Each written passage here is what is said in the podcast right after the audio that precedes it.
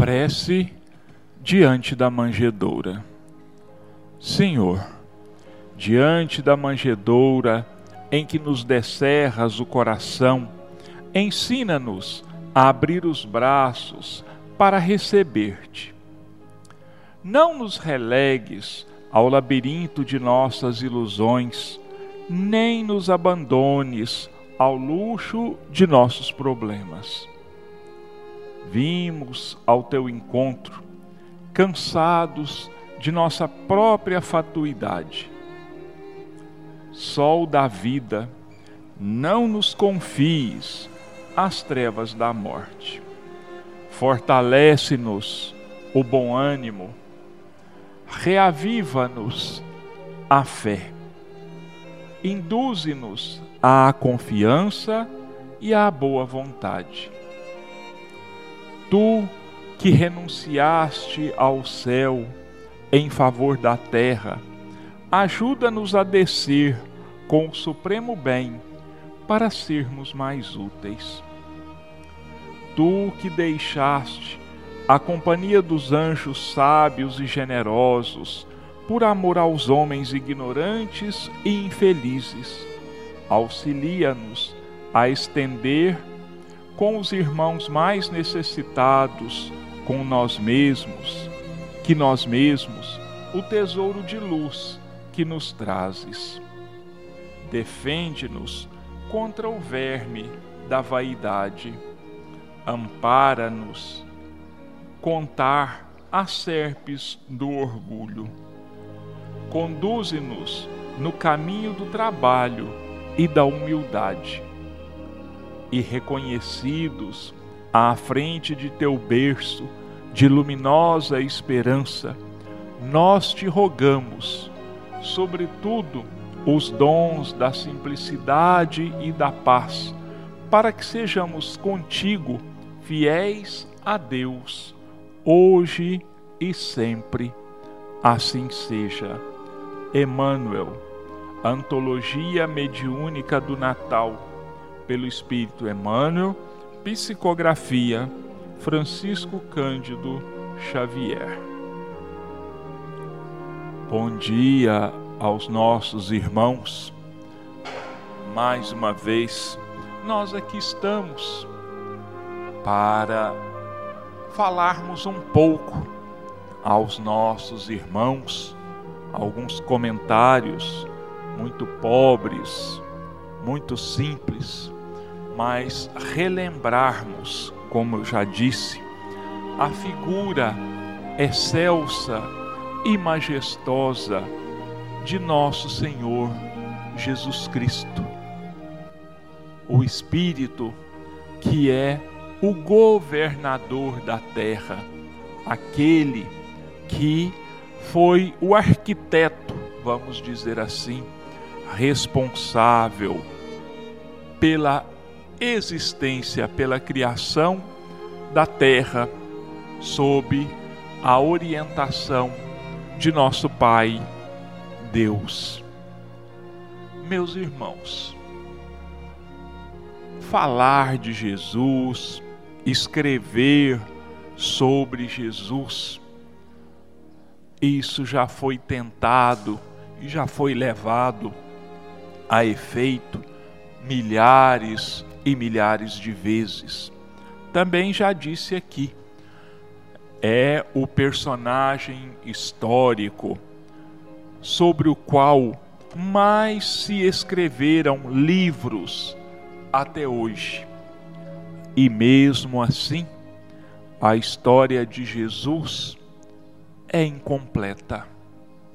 A história de Jesus ainda deixa muito a desejar, porque qual é o homem suficientemente orgulhoso e presunçoso para dizer que a sua análise sobre a personalidade de Jesus, sobre os seus feitos, que é a mais completa que é aquela que dispensa que se escrevam novas obras.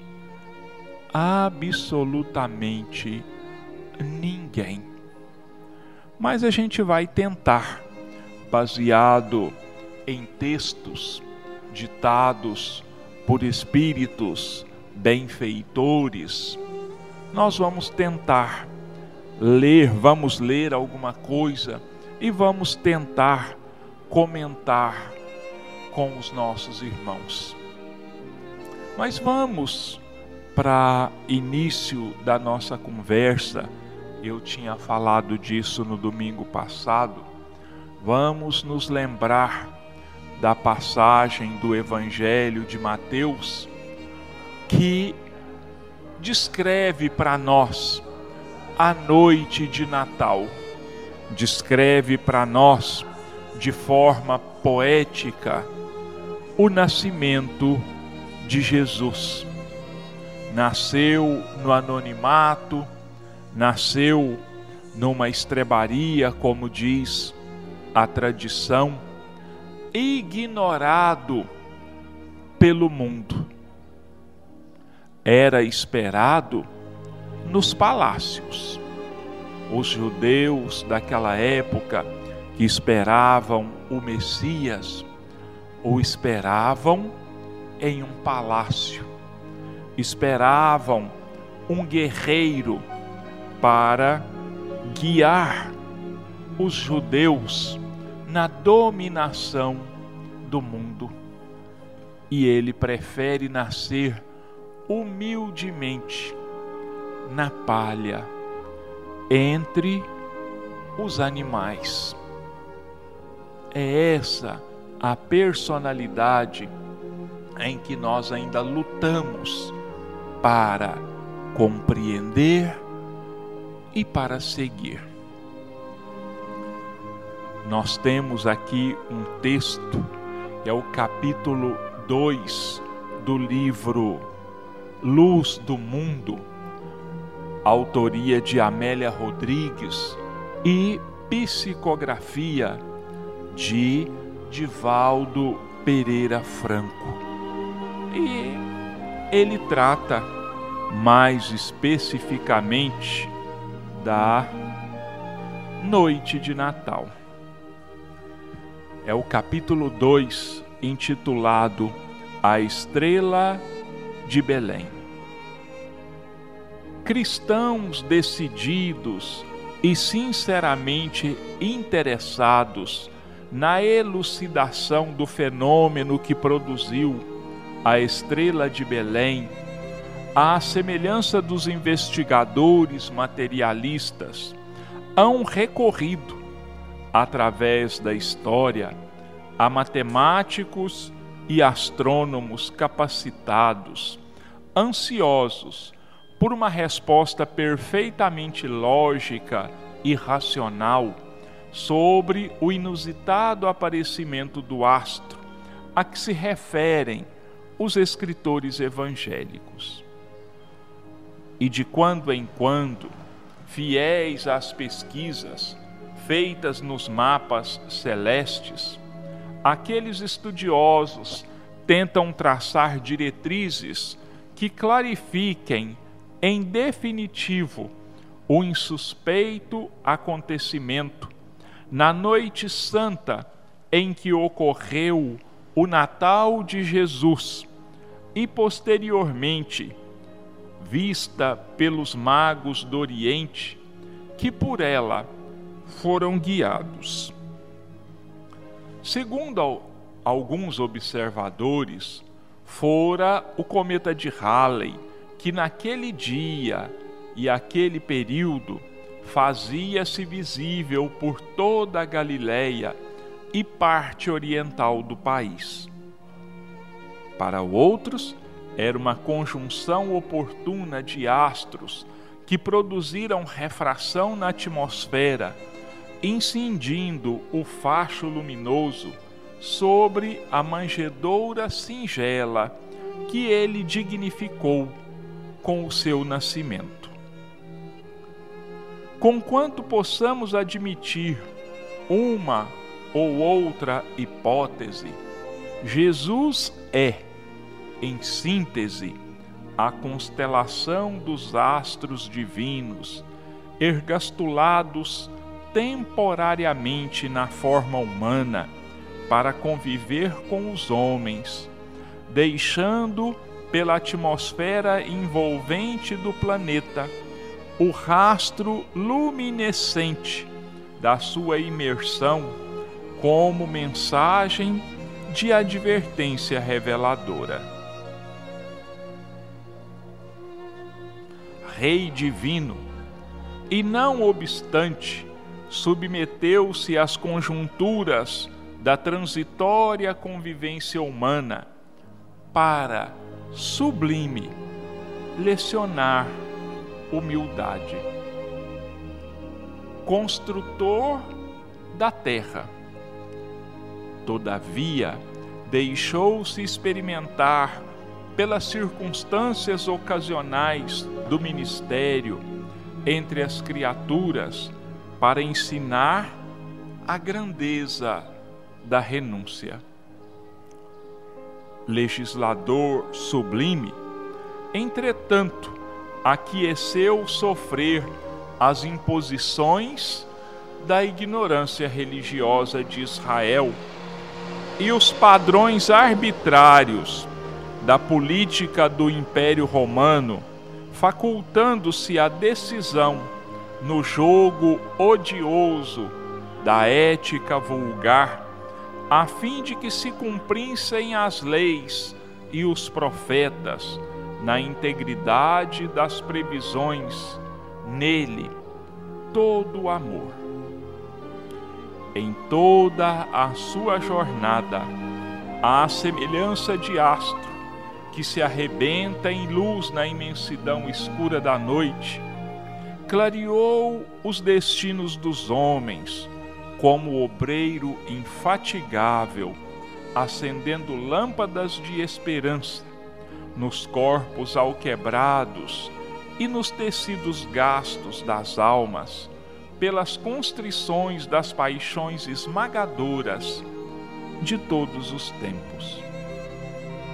Misturou-se à caterva dos que viviam à sua hora e caminhou com os pés da aflição, sem permitir-se consumir ou contaminar pelas querelas mesquinhas, pelas imposições tradicionais ou pelas suspeitas manifestações da idiosincrasia a que se aferravam os que o cercavam continuamente.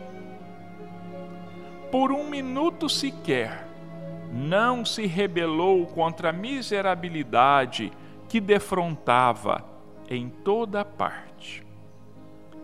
Arquiteto das estrelas, dobrou-se sereno na marcenaria humilde, para que o pão fosse honrado com o suor da sua face e a estrutura da nova humanidade pudesse alicerçar-se no trabalho edificante, que é a mola mestra do progresso e da felicidade humana. Mantendo incessante quão ininterrupto contato com o Pai e servindo pela quiescência dos anjos que se lhe submetiam, dialogou pulcro, demoradamente, com os espíritos das sombras, abrindo-lhes os ouvidos e acendendo a luz nos seus olhos apagados, com a inteireza moral das suas conquistas incomparáveis. Antes, todavia, de descer aos homens, fez que avatares do seu reino viessem ampliar as dimensões das fronteiras terrenas, preparando o solo futuro, solo do futuro e eles floresceram como superior manifestação da vida. Ora na Índia, disseminando o reencarnacionismo e perfumando com toda uma filosofia de paz e renúncia os continentes do espírito. Ora na China, empreendendo os audaciosos voos da política sob as bases seguras da família, no lar e na sociedade, de modo a traduzir a porvindoura fraternidade entre os homens, com inequívoca força de amor e respeito ao dever. Ora no Egito, recendendo os sutis aromas da imortalidade nos santuários dos templos e na intimidade das escolas de iniciação, mantendo acesas as flamas da verdade, mediante as comunicações entre os dois planos da vida. Ora na Caldeia ou na Pérsia, favorecendo com a esperança milhares de vidas estioladas sob o clangor da guerra. Ora na Hélade ou em Roma, criando a conceituação da beleza, da justiça, da legislação equilibrada e do ideal do bem. Assim também por Israel, que por longos séculos de dor se fez depositária da mensagem do Deus único, transitaram esses embaixadores sublimes, irrigando com a linfa preciosa, decorrente do intercâmbio espiritual, os solos crestados dos espíritos sofridos, a fim de que ele próprio viesse oportunamente imolar-se para ensinar libertação total das limitações físicas e da opressão do barro humano. Por isso, todos os seus feitos empalidecem ante os seus ditos, pois que as realizações no corpo são menores do que a vitalização da alma, em considerando que ninguém jamais vivera conforme ele o fazia, transformando-se ele próprio no caminho por onde deveriam rumar todos os homens na direção da vida e da verdade, que em suma ele representava na terra. Mesmo assim, quando contemplava com lágrimas as dores do porvir do mundo e via o homem imerso na fragilidade do corpo carnal, prometeu voltar através do Consolador, que seria o liame perene de união com Ele até o fim dos tempos. O mergulho que começou em Belém não terminou no Gólgota, nem desapareceu após a visão da Jerusalém libertada que o vidente de Pátimos preludiou. Em Jesus, o herói invencível, que na sua grandeza superou a astúcia de Cambises, rei dos persas, a violência de Alexandre Magno, da Macedônia, a audácia de Cipião, o africano, e a estratégia de Júlio César, o divino imperador, as armas foram a mansidão e o amor, a abnegação e a misericórdia entretecendo com esses fios de luz a túnica nupcial do noivado intérmino com a humanidade de todos os tempos, pela qual espera desde o princípio até o instante da boda sublime para a reunião numa grande família em pleno reinado da paz.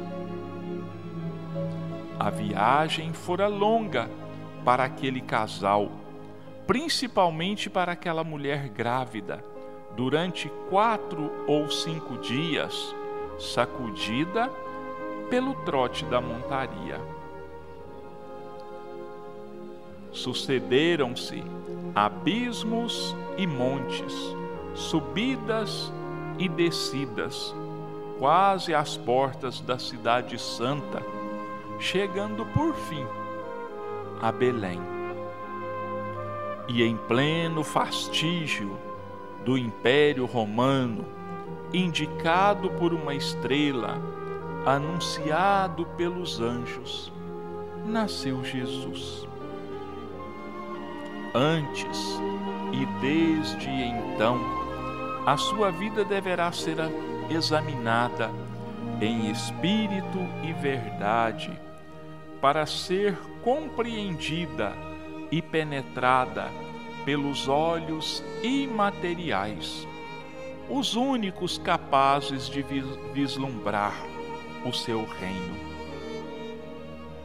Seja qual for a hipótese respeitável sobre a estrela de Belém, a união dos espíritos de luz que mantinham o intercâmbio entre as duas esferas formou um facho poderoso que indicava o lugar da tradição em que ele deveria começar o ministério entre os homens.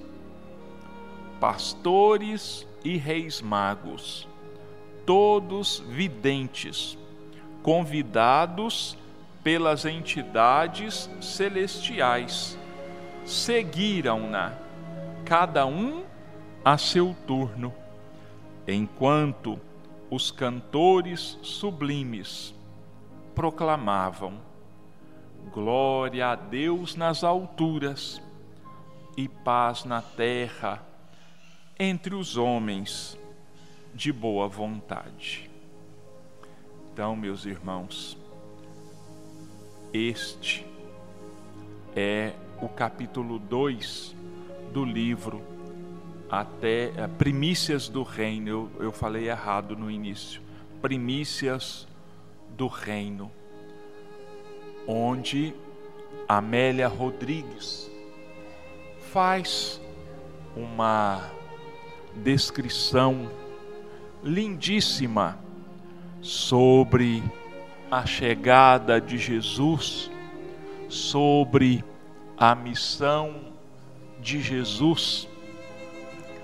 E nos fala por entre linhas de que não tem importância nós sabermos com certeza se era o cometa de Halley, o que era aquela luz que guiou os magos, aquela luz que orientou aqueles pastores naquela noite fria. O importante e o mais importante para todos nós, espíritos vinculados à terra, é termos a certeza absoluta de que Jesus veio pessoalmente à terra para nos orientar, para nos guiar trazendo para nós, através dos seus atos, através das suas palavras, a certeza de que um dia nós conseguiríamos, através de trabalho, de luta, de estudos, de lágrimas e de suores, nós conseguiríamos a nossa redenção espiritual. Nós conseguiríamos nos livrar das nossas próprias sombras. E não é à toa que ele disse, e que isso seja repetido milhares ou milhões de vezes. As suas palavras, o seu convite sublime, dirigido a todos nós, sofredores do planeta Terra. Ele disse: Eu sou o caminho e a verdade e a vida. Ninguém vem ao Pai se não for por mim. Então, são essas as palavras de Jesus que nos confortam. Essa a orientação que nós precisamos ter sempre acesas na nossa mente, no nosso coração, se nós quisermos nos tornarmos verdadeiramente cristãos com Jesus. Nós temos aqui uma uma carta que foi encontrada nos arquivos de um conde italiano na cidade de Roma. E esta carta teria sido enviada da Judéia lá da Palestina, por um senador romano chamado Publius Lentulus Cornélius, que ele enviou ao imperador Tibério, que era quem estava no trono de Roma na ocasião em que Jesus foi crucificado. A história conta que Tibério, apesar de ser considerado o homem mais poderoso, talvez da terra, naqueles dias, ele era portador de uma seríssima enfermidade. Ele tinha uma doença de pele terrível que os historiadores não dizem qual seja.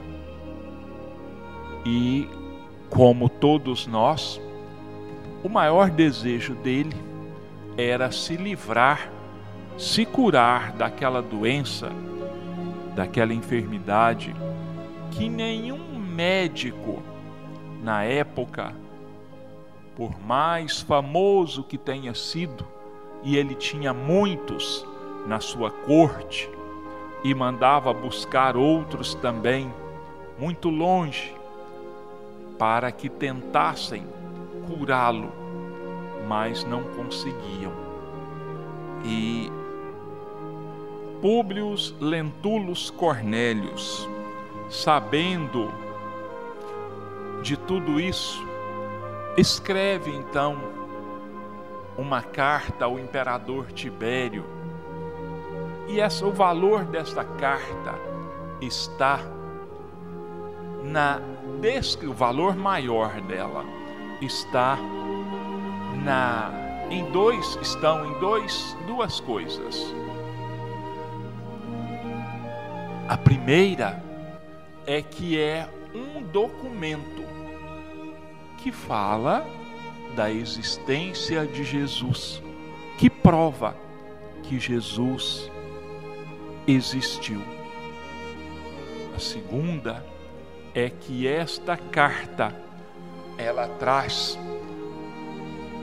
uma pequena descrição da aparência física de Jesus. Públio Lentulus Cornélios era um senador poderosíssimo na época também, uma pessoa extremamente orgulhosa, machista, mas que demonstra nesta carta toda a admiração que lhe causou a figura do Cristo. Então vamos à carta. Sabendo que desejas conhecer quanto vou narrar, existindo nos nossos tempos um homem, o qual vive atualmente de grandes virtudes, chamado Jesus, que pelo povo é inculcado o profeta da verdade, e os seus discípulos dizem que é Filho de Deus, Criador do céu e da terra e de todas as coisas que nela se acham e que nela tenham estado. Em verdade, ó César, cada dia se ouvem coisas maravilhosas desse Jesus. Ressuscita os mortos, cura os enfermos. Em uma só palavra, é um homem de justa estatura e é muito belo no aspecto. E há tanta majestade no rosto que aqueles que o veem são forçados a amá-lo ou temê-lo. Tem os cabelos da cor da amêndoa bem madura, são distendidos até as orelhas, e das orelhas até as espáduas. São da cor da terra, porém mais reluzentes. Tem no meio de sua fronte uma linha separando os cabelos, na forma em uso nos nazarenos. O seu rosto é cheio, o aspecto é muito sereno. Nenhuma ruga ou mancha se vê em sua face, de uma cor moderada o nariz e a boca são irrepreensíveis. A barba é espessa, mas semelhante aos cabelos. Não muito longa, mas separada pelo meio. Seu olhar é muito afetuoso e grave. Tem os olhos expressivos e claros o que surpreende é que resplandecem no seu rosto como os raios do sol. Porém, ninguém pode olhar fixo o seu semblante, porque quando resplende, apavora, e quando ameniza, faz chorar. Faz-se amar, e é alegre com gravidade disse que nunca ninguém o viu rir, antes chorar.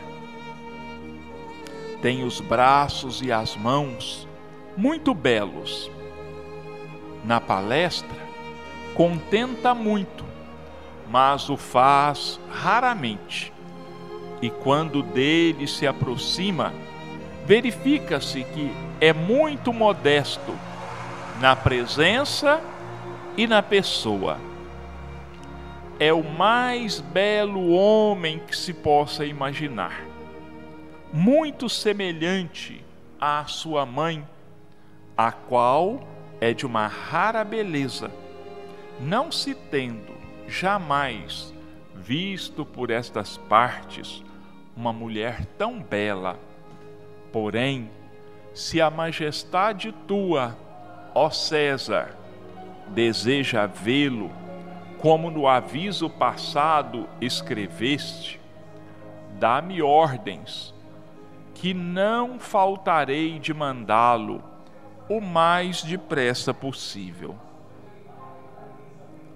De letras, faz-se admirar de toda a cidade de Jerusalém.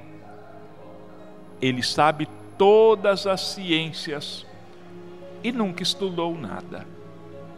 Ele caminha descalço e sem coisa alguma na cabeça. Muitos se riem vendo-o assim. Porém, em sua presença, falando com ele, tremem e admiram. Dizem que um tal homem nunca fora ouvido por estas partes. Em verdade, segundo me dizem os hebreus, não se ouviram jamais tais conselhos de grande doutrina, como ensina este Jesus. Muitos judeus o têm como divino, e muitos me querelam, afirmando que é contra a lei de tua majestade. Eu sou grandemente molestado por esses malignos judeus. Disse que este Jesus nunca fez mal a quem quer que seja, mas, ao contrário, aqueles que o conhecem e com ele têm praticado, afirmam ter dele recebido grandes benefícios e saúde. Porém, a obediência tua estou prontíssimo. Aquilo que tua majestade ordenar será cumprido. Esta carta foi encontrada na Itália. E em 1929 não tenho certeza se em 1941 ou 42 Chico recebe de Emmanuel, Espírito, o livro que foi intitulado Há dois mil anos, onde Emmanuel conta a história de uma de suas encarnações, na qual ele tinha o nome de Publius Lentulus Cornélios e que passou vários anos na Judéia, mais precisamente na Galiléia onde Jesus vivia e pregava. E no capítulo 4 ou 5 do livro Há Dois Mil Anos, Emmanuel nos relata um encontro pessoal dele com Jesus um relato belíssimo, emocionante. Quem porventura tiver vontade, procure esse livro há dois mil anos e leia essa narrativa. Leia, eu recomendo ler o livro todo. se não se dispuserem, procurem capítulo 4, 5, me parece, onde Emmanuel relata o seu encontro com Jesus.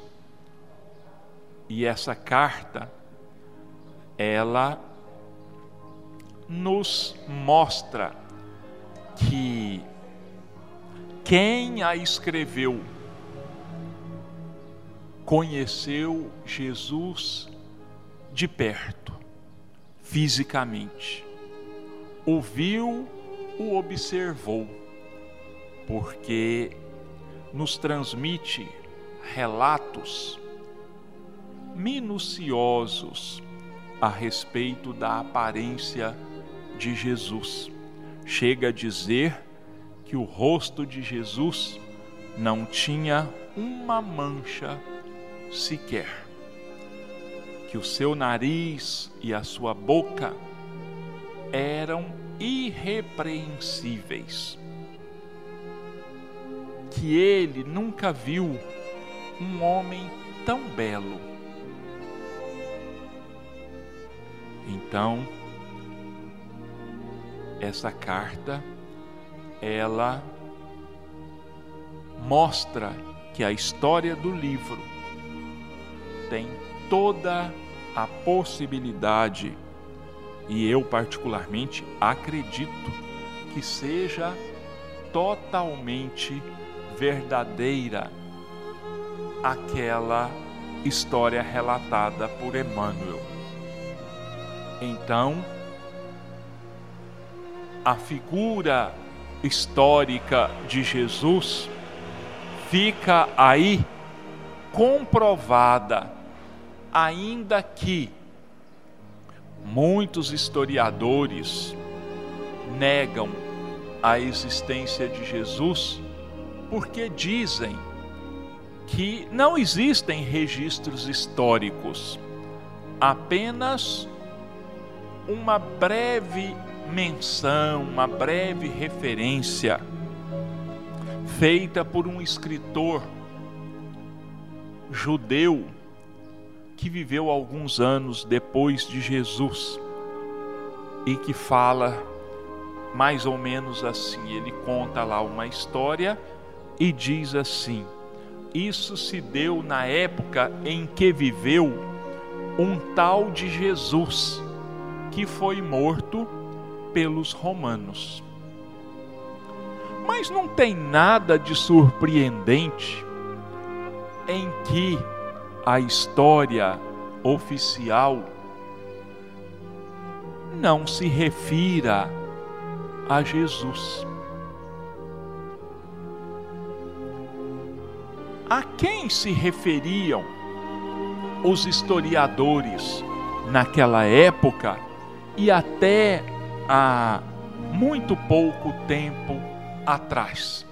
Quem era considerado figura histórica digno de ser mencionado nos livros de história? Os reis, os generais, os nobres, os conquistadores, os papas. Esses eram os considerados dignos. Esses, diziam-se, eram os que faziam a história. E Jesus era um carpinteiro. Pela maior parte dos próprios judeus, ele era considerado um pregador itinerante. Como existiram tantos antes, na mesma época e depois de Jesus. Ele era uma pessoa comum. E esse era o objetivo dele. Não se destacar perante a sociedade de nenhuma forma porque ele veio justamente ensinar, entre outras coisas, que a posição social que nós ocupamos nos nossos breves momentos em que passamos na Terra, nenhuma importância tem, nenhum significado tem para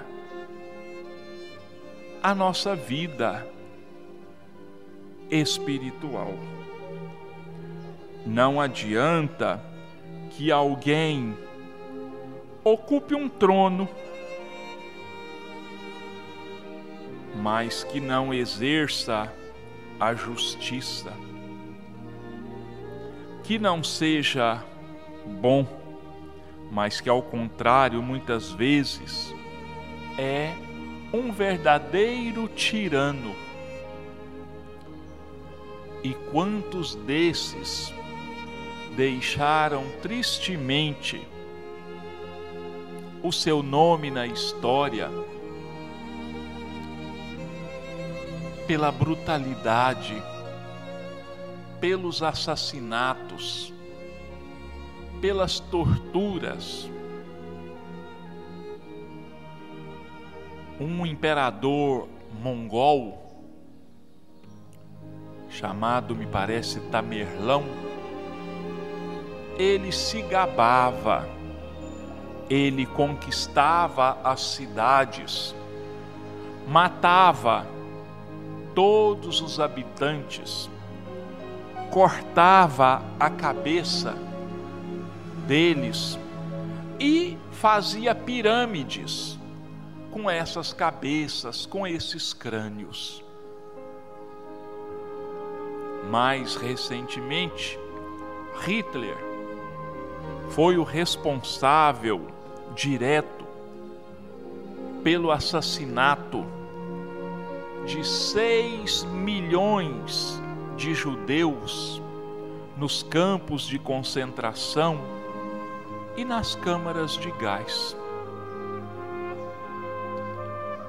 Então, o que importa para nós, Jesus diz, são as nossas ações no bem, é a nossa vivência das leis morais que Deus enviou para nós através de Moisés e posteriormente através do próprio Jesus. Bom, nossos irmãos, nós agradecemos nesse momento a Deus, a Jesus, aos espíritos amigos que nos amparam, que nos intuem. Agradecemos a paciência de todos para conosco e encerramos o nosso programa dizendo: Pai nosso que estás nos céus, santificado seja o vosso nome, venha a nós o vosso reino, seja feita a tua vontade, assim na terra como nos céus. O pão nosso de cada dia dá-nos hoje, Senhor. Perdoa-nos as nossas ofensas, assim como nós perdoamos a todos aqueles que nos tenham ofendido. E não nos deixa entregues às tentações, mas livra-nos de todo o mal. E que assim seja.